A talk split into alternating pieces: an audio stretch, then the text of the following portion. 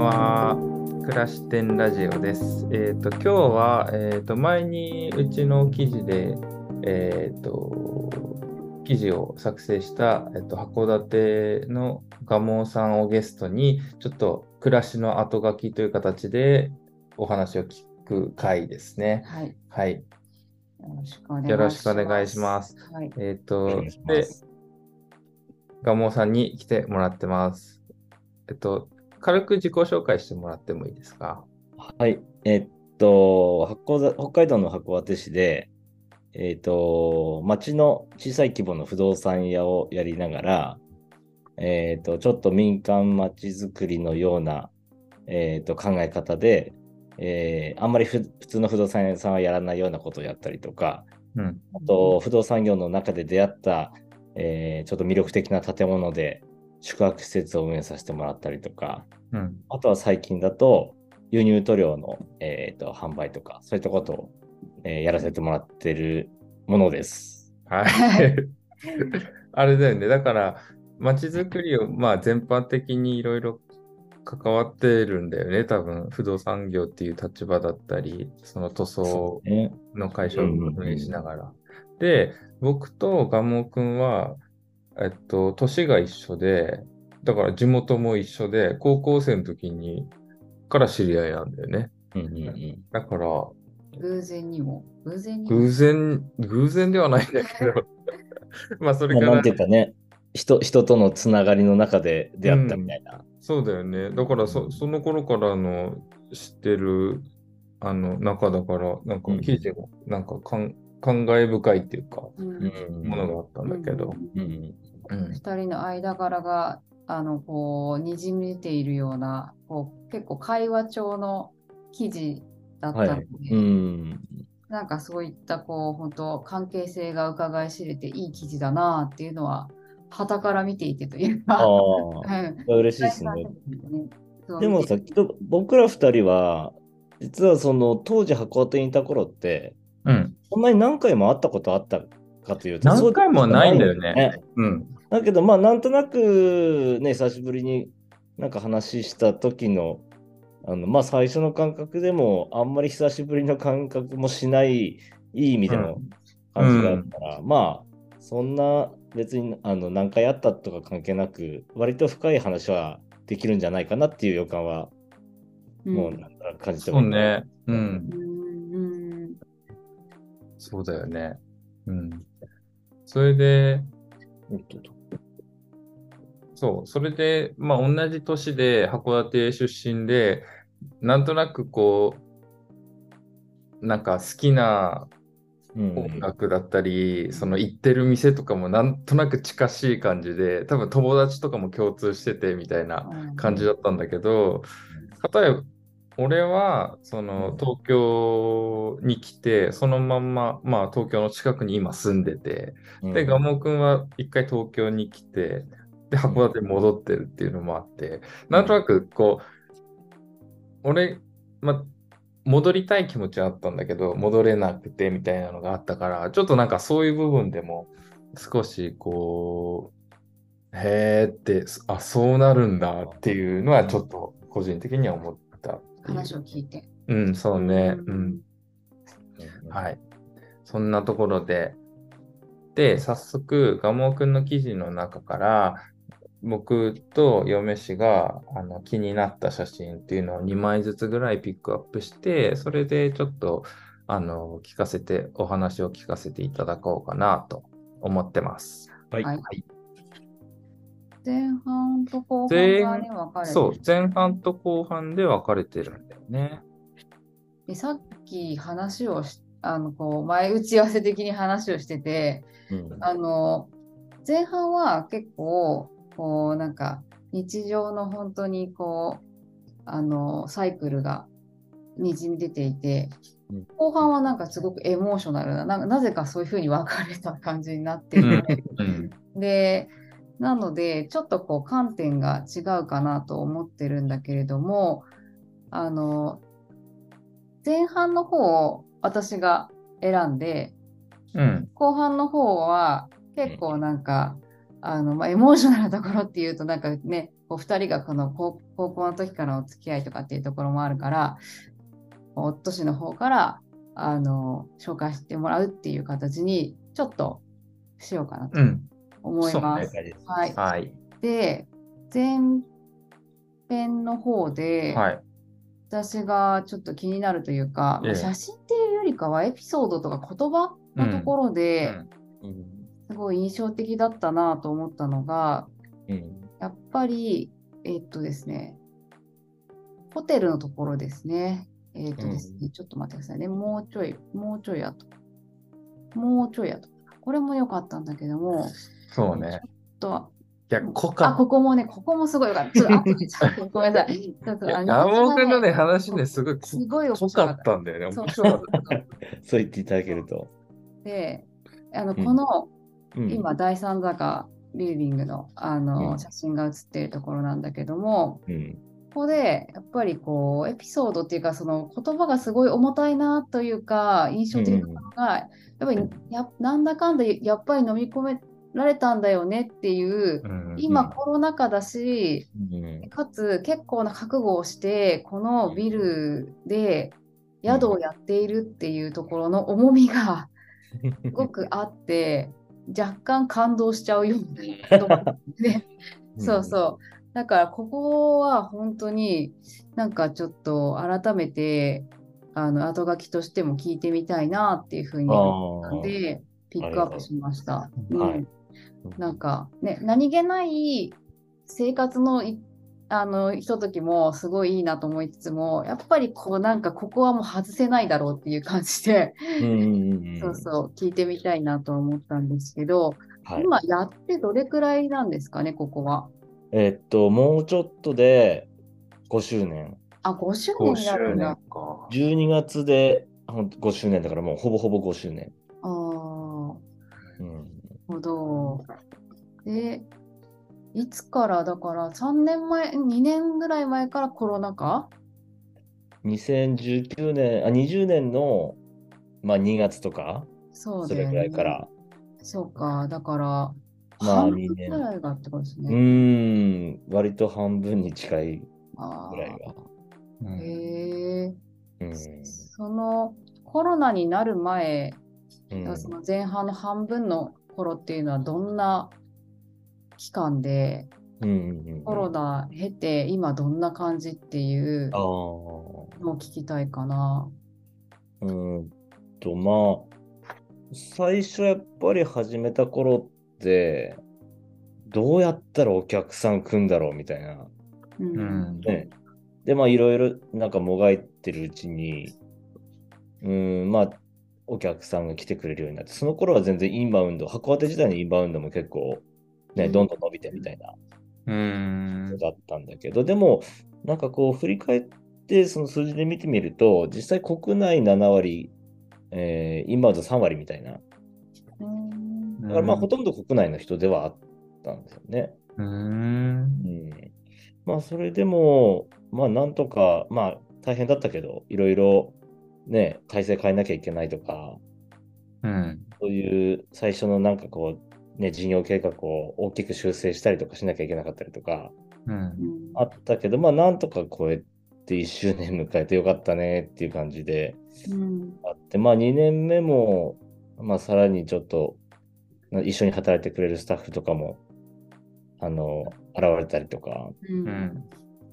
でやってって、で、3年目ぐらいに、うんなんかね、あの、あんま今年調子良くなくないみたいなのを。あなんか道内の他の同じような規模の宿やってる仲間とかと言っていて、なんかこの時期の終わりに人来てなくないみたいな 話をへえしたことをそういえば思い覚えてて。で、なんかあの、いや、もしかしてこれって結構ベッド数の急増によるみたいなとこもあるんじゃないっていう話を。あうん、していて、なるほどっていう。で、いや、どうしよっか、なんかいろいろ対策練っていかなきゃね、みたいな話を、こう、なあの同じような同業者の中でも話をしていて、実はうちで言うと、それまで、そのゲストハウス、いわゆるゲストハウスっていう形で、まあ、リビングをシェアしたりとかさ、うんドミトリールームも一部屋あったし、いわゆるその二段ベッドの、ベッドの部分だけを占有できるみたいなね。うんうんやってたんだけど、あのーベッドルーム4部屋しかなくて、うんうんうんっていう宿なので、うん。いや、これはもしかしたら、その、一棟貸し専用とかにしちゃった方がいいかもしれないなっていううん。のを、その時考え始めてたんだよね。うん、でもなんかやっぱりその始めた時のストーリーっていうかそのこれから描いていこうと思ってるストーリーってうんうん。やっぱりその旅人同士も交流できてみたいなところもうんうん。最初描いてたところもあるからなんとなく踏ん切りつかないでいたんだけどう。うんんなんかコロナになったらもうそうするしかなくなっちゃって、ああ、なるほど。うんうんシェアなんてしてらんないなみたいなそのそうだよね。うん。ねでそれこそほぼ人がそんなことしたら来ないだろうなと思って、うんあのプライベートで泊まれる宿ですっていうああことに変えてったんだよ。うーん。コロナ禍突入とともに。うーん。で、まあ実際それでやってって、ね、もちろん、あの、ね、貸し切りだろうが貸し切りじゃなかろうが人なんてもう全然来なくなったんだけど、うん。まあ、それでもやっぱりその、ね、宿泊業には支援がいろいろああったんだよね、そのうん国なり、うん。市なりさ。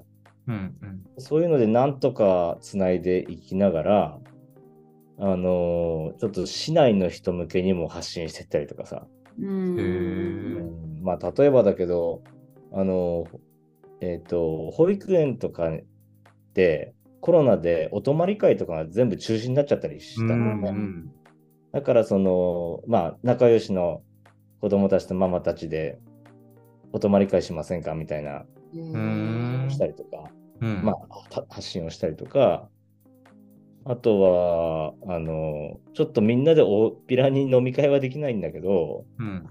そのね、あの、仲間内とか家族とかで、その集まって飲むとか、まあ、うん。あの、お泊まり会しませんか？みたいなこととかう、ん。でそうそういうふうにしていったら、徐々にそういう人たちも増えてってくれて、うん。ねで、まあ今もう、あの、一棟貸ししかプランを売売らなくなってからもう2年以上だから経つのかな。あ、そうなんだ。そうなんだ。うん。多分コロナ禍に入って、その年の夏ぐらいにはもうそれしか売ってない。夏とかもうちょっと前かな。か2020年のそんぐらいでしょ ?2 年以上経つね、だとしたらね。うーん。うん。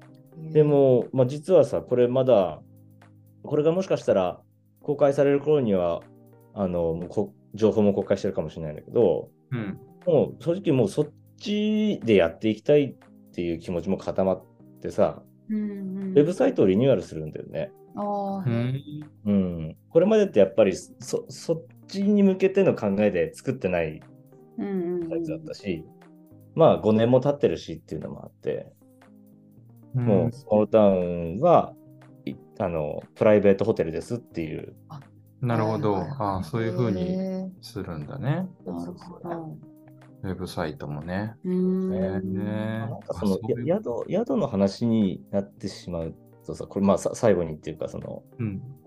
あのやっぱり年齢とともにさ、自分の旅のスタイルも結構変わってったりとか、うんうんうんうんうんなっていうのもあって、うん。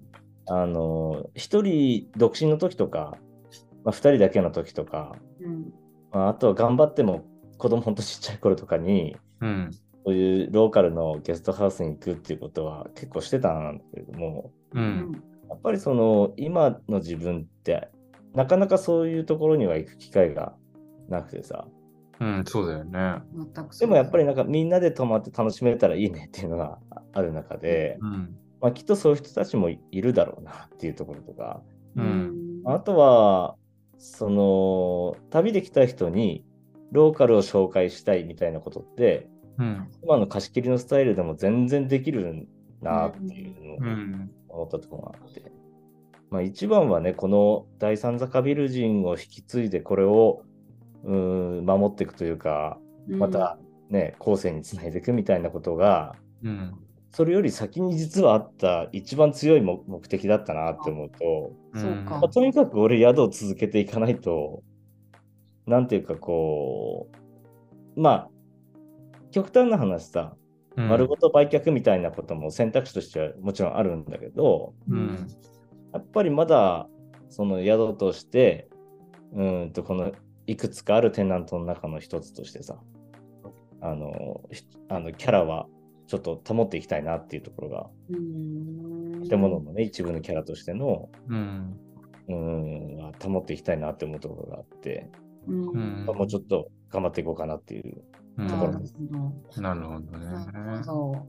やっぱコアの部分でやっぱりこの函館の街並みとかを残したいだったりとか、そういうのが強いから、だから乗り越えられたのかなっていうのは今聞いていて思っうーん。たなと思ってて、あもうこれ、そうね。ううん。ん、なんか話聞いてるときにすごい思ったんだけど、うん。なんか楽しいっていう言葉が多いなと思ってて、そうだね。なんかね、本心で楽しんでるんだろうなと思って、多分こういう乗り越えれたんだよねみたいな、そういう言葉もあるから、あの、すごく大変だとは思うんだけど、その根っこのところでやっぱり好きなことをやってるっていうのがすごい強いなと思って、なんか、なんかそこはすごいなと思って話を聞いてたなと思うん。ねだから大変は大変だけどさ、う。うん。本当に無理したり犠牲が多いと続かないわけじゃん。う。うんん。だからまあ、その場その場っていうかこう、臨機応変に状況に合わせてうん。やり方を変えてってこれ、これたというか、うん。そうやって続けてこれたんだろうなっていう気は。う。うんん。うんそうね。うんねうんまあ、でもあれだよ、その、今年？今年か。うん。今年さ、あの、これまでの5年間って、宿以外のテナントは、あの、クローズしちゃったところも何件かあって、う。うんん。でまた入ってとかがいくつかあって、あまりなんかこう、ちょっとヒヤヒヤするみたいなことがうん。あったんだけど、それでもまあ、あんまり空室期間って実は長くないところがほとんどなんだけど、今年は満室になってくれて、うーん。他のテナントさんもね。うん。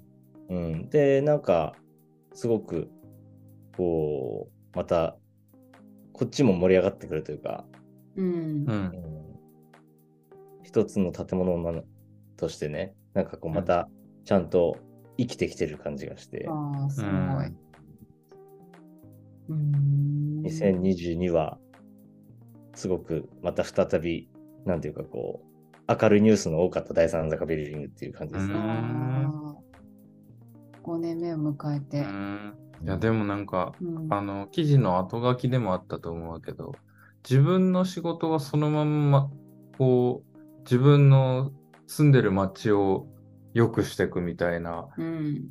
のって、あんまり、その、ふなんていうんだろう、普通の仕事してる人ってなかなかね、得られない感覚じゃん？それはすごい楽しいんだろうなとは思ったね、なんか。まあね、まあなんかその、多分、ね、それって結構、よくさ、あの、町づ民間町づくりって誰がやくやるべきなんだろうかみたいな議論になったときに、うん、うんと、まあ、不動産屋とか、うん、地主とか、うん、ねまあ、大家業やってる人とかってよくうん。言う,、ことが、言われることがあって、うん、私結構その通りだなって思うんだよね。うーん。で周りで、まあうちのお客さんとかでもさ、うん、こう不動産を、例えば投資用とかででもね、取得した方の話を聞くと、うん、やっぱなんか自分持つと街盛り上がってくれないと困るみたいな意識働きますねみたいなことをあ、そうなんだ。あーそうなんだ 言ってて、へそこに自分のなんかね、やりがいみたいなものと重なってくれると、まあ、すごく楽しいんだろうなっていう。ーなるほどね。へえ。なるほどね。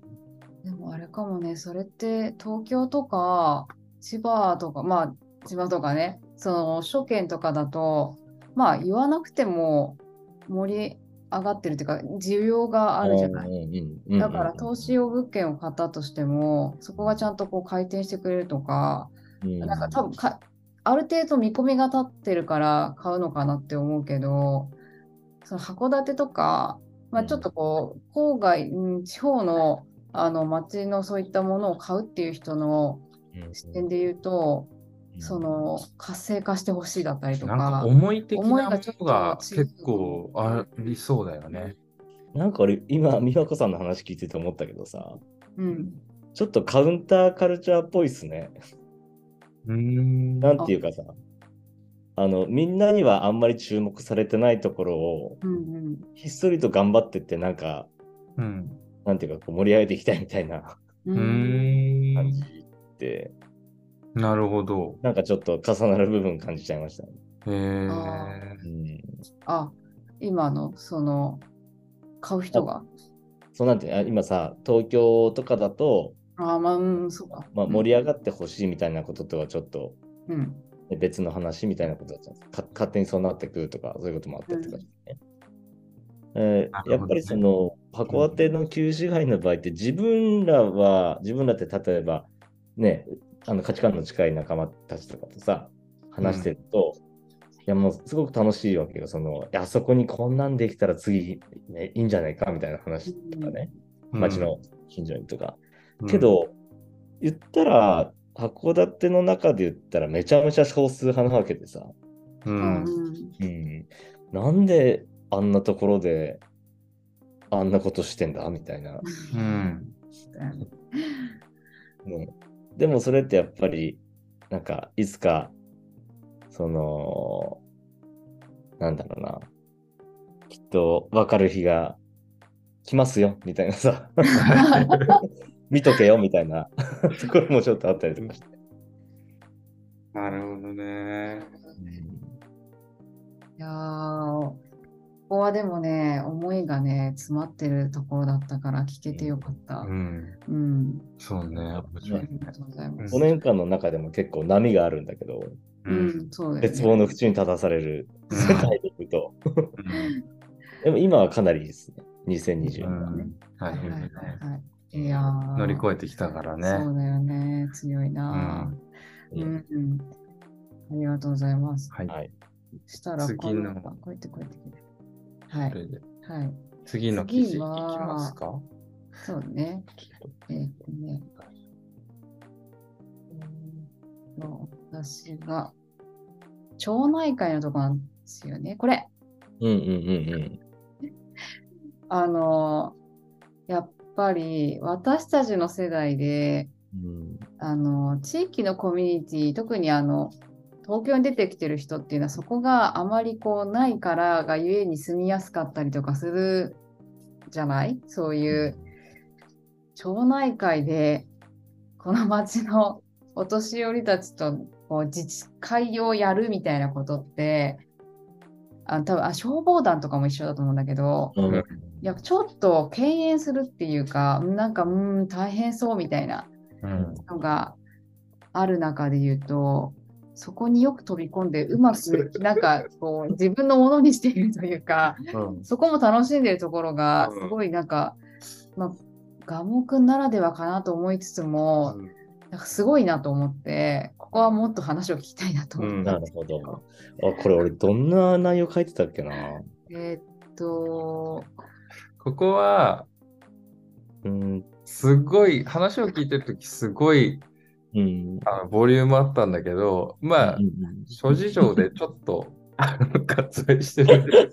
リアルすぎて。そうだよね。ここはね、ちょっとね、うんヘビーだからそれで正解だと思うわ。そうだよね。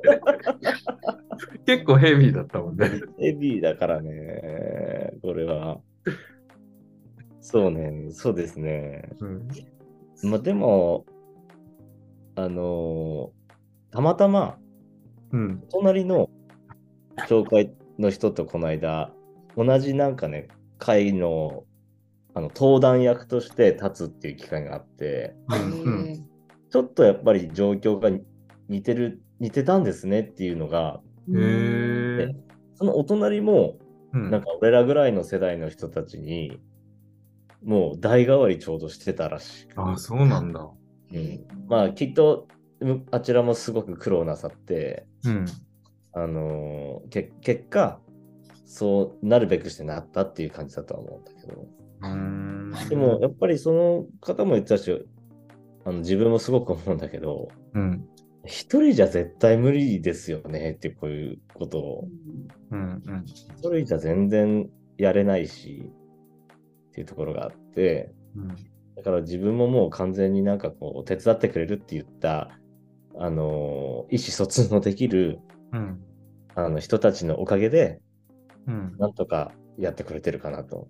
うんで、結構もうね、あのーあんまりどこででも言えないような、あの、ヘビーな問題とかもうん。あるけど、うん。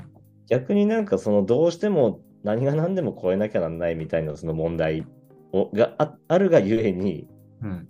あのー、岸くもちょっとみんな頑張って盛り上がってるみたいなところもあって、なるほど。団結するんだ。そうそうそうそうそうん。うん。まあなんならそれ解決できたらもう一回みんなじゃあねって解散してもいいんじゃないかなみたいなうん。あるぐらいの。うん。ううんだからね、なんか、これまでってさ、もしかしたら、あの、インタビューの時も言ったかもしれないけど、うん。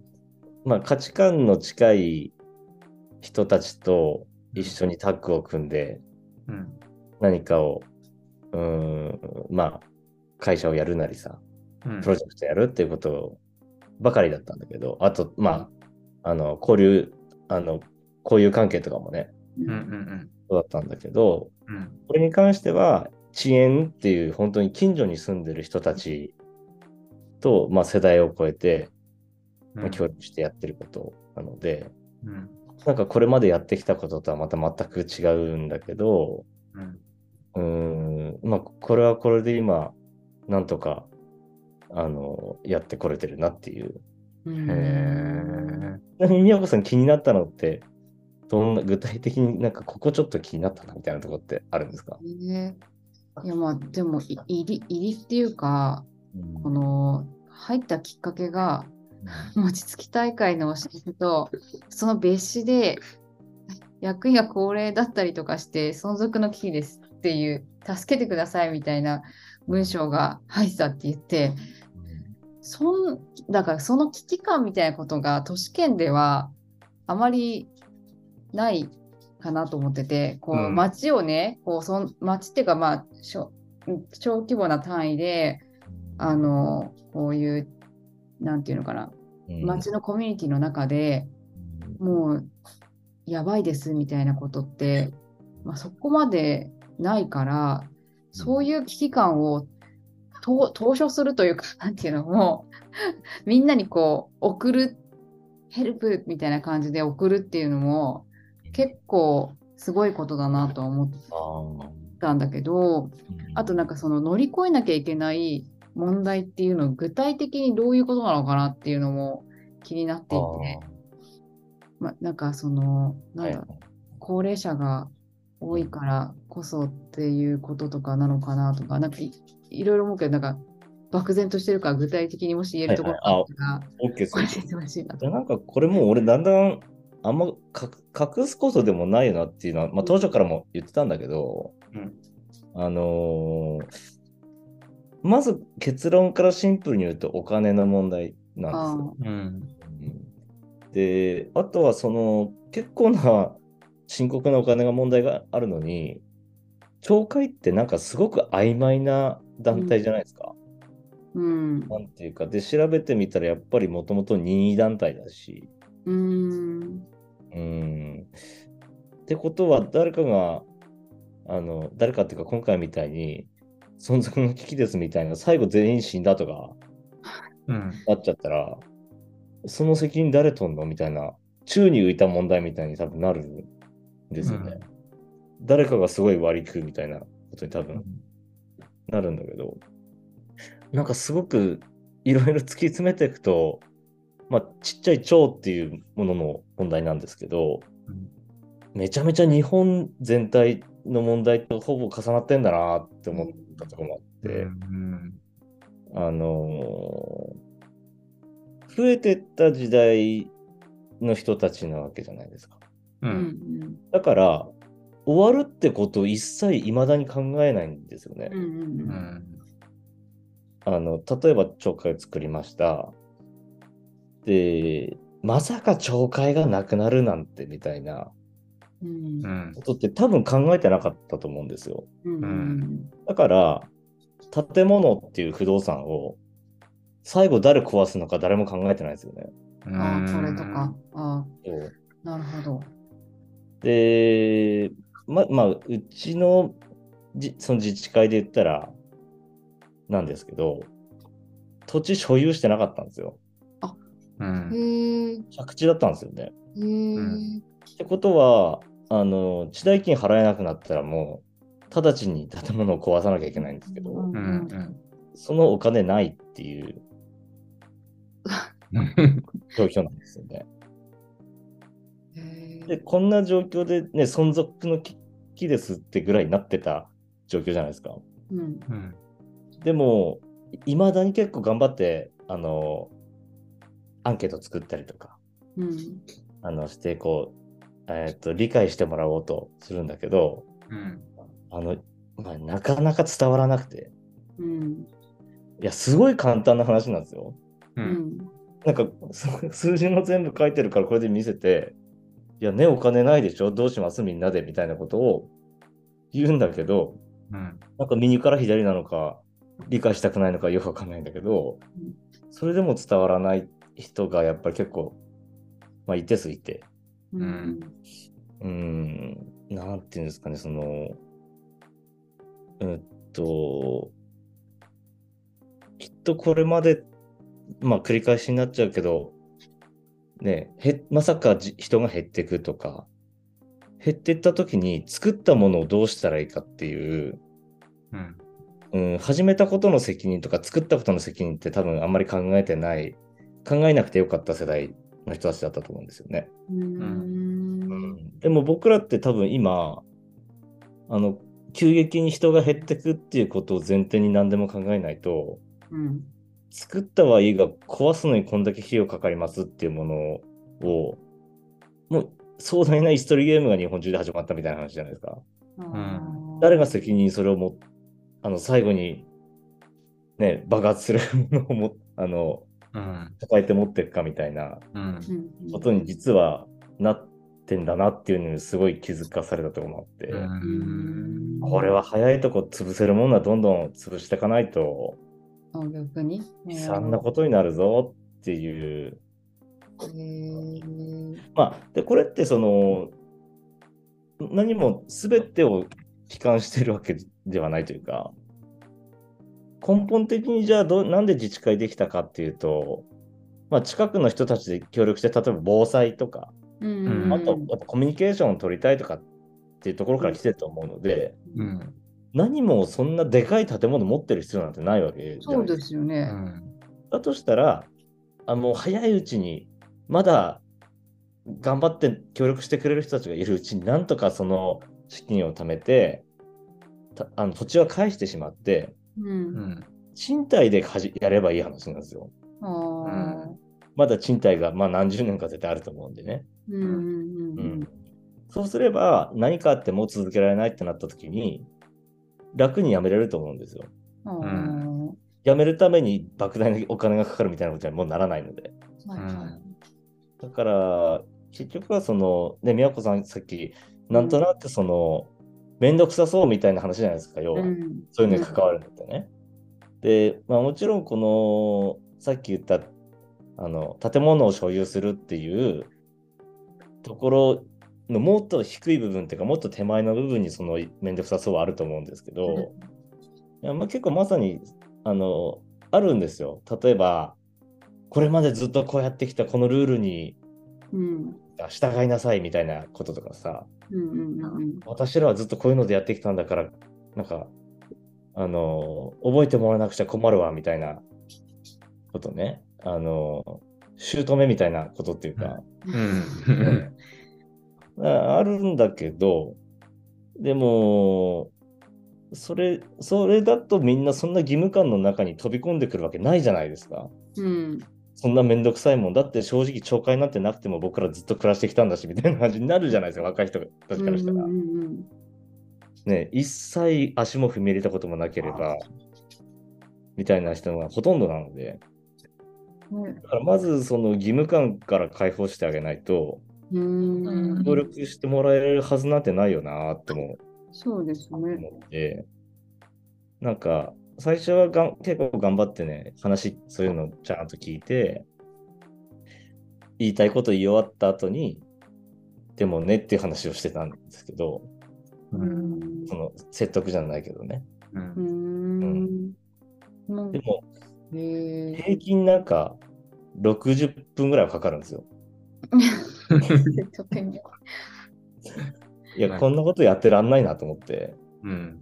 最近はもうそれすらももうあの正直なんていうのかな。一旦置いといてっていうかうん。どんどん示していくじゃないけどううん。ん。こうなったらこうですよねっていうあの選択肢みたいのを突きつけて例えばあの例えばだよ。その回覧板配るのも結構もう仕組みが崩壊しちゃってきてるんだけどえっとこの回覧板をもう配れないから、うん。えっと、自分で会館に来て閲覧板を読むか、はあ。うん。うん、それか LINE だったら受け取るからデータでくれうん。か、ううん。ん。うん、自分で回覧板全員に配るか。うん。どれか選んでくださいっていうアンケートを回したりとかうんなんかねそそれぐらい極端に言わないといやでも回覧板は必要だからなんとかしていい方法を考えましょうみたいな正義感の強い割と学のある方たちから出てきがちなんだよね。うん。でもそれってすげえ無責任なこと言ってて、な僕ら結構1年ぐらい考えてきたんだけど答えなくてこれ言ってるんですけどっていううん。話で、その時も考えましょうよっていうことは自分じゃないんですよねその時点で。う。うんこうしたらいいと思うじゃなくてもうちょっと考えましょうよみたいなことってちょっとなっていうかもうもうそんな時間僕らにないと思うんですよねっていうもうこの冬には配れなくならななりそうなんだからもう決定しなきゃいけないんだっていう時にうんうんえそういうことを言う方がじゃあその翌週とかにね自分で仕組み考えて出してくるみたいなことも一切ないわけで。うんうん あるあるだよあね。もうだいぶちょっとね、対人の見方変わった部分は、このあの仕組みに関わってからなるほど変わっちゃい。ましたね。なんかそのうん正義感を車に構えてみるようになっちゃったっていうか、なるほどね。正義感ってもしかしたらすごく無責任なんじゃないかって最初から疑うようになっちゃったっ戦ってるね。ああ、なんか、町内会ってそもそも何やってんのかなと思ったけど、うんえ何やってんだろう？えっとね、これ結構、あの、みんな知らないんだけど、知らない知らない。うちの場合、あ、てか、函館の場合は、うん。街路灯の管理とかをやってるんですよ。街路灯の管理。え街路灯ってあるでしょ、道路とかにさ、あるあるあるある。電気ね。うん。あれって、全部が市でやってるわけじゃないらしいんですよ。そうなの？えうん。へーだから、それを考えると逆に町内会費払ってない人って、うん。町内会費払ってる人に電気代おごってもらってるのと一緒なんですあよね。ね、そうだ。ええ。すごくいびつな仕組みなんですよ。ーえなんでそれしてやんないのかな？あーなんか市に聞いたら全部やるのは無理ですみたいなこと。う。んん。そうなんだ。初めて知った。そう。そまあ、だから主にう一番自分、誰にでも関係しそうなのはまずそれ。う。うん。まあ、あとはね、うーん、なんだろうな。まあでも、防災っていうのは、えっと、これはもうかあのちゃんと能動的に活動しなきゃ起きれないんだけど、やっぱりその顔を合わせてコミュニケーションを取るっていうことがあることによって、何かその災害が発生した時にうん。声をかけやすかったりとかさ、うんあの人いないみたいな感じに気づけやすかったりとか、うん。っていうことには働いてくれると思うから、うん。なるほど。まあ、そのためにおそらく清掃活動とか街をきれいにするっていうのもそうだけど、うん。集まって顔合わせて挨拶してみたいなことのが裏テーマなんじゃないかなって俺は思う。あーなるほど、なるほど。うん。だからまあ例えばその、なんでしょうね、沢会みたいなこととかうん。もそうなんだけど、現実はもう本当に高齢者だけの集まりになってしまって、うん。うん、本当はね、あの子供から、うん、子育て世代から、えっと高齢者がっていうその世代を問わず、えっと、言葉を交わせるきっかけとして機能してればいいんだけど、うん。うんなかなか結構現実はそれが難しかったりとかして、うん。うん、うん。だからまあ、いうん、一番はやっぱり街路灯ですかね。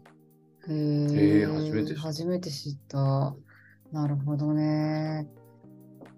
まあちょっと、なんとも言えないよね、そのね、蓄積されたルールみたいなものとかが形骸化しているのに、うんそれを維持させるっていう、でも維持をした先の人たちがいないわけだから、うんそういうのは、まあ、なんていうの、ね。町内会だけじゃないっていうのは確かにそうかもしれない。あの、うん。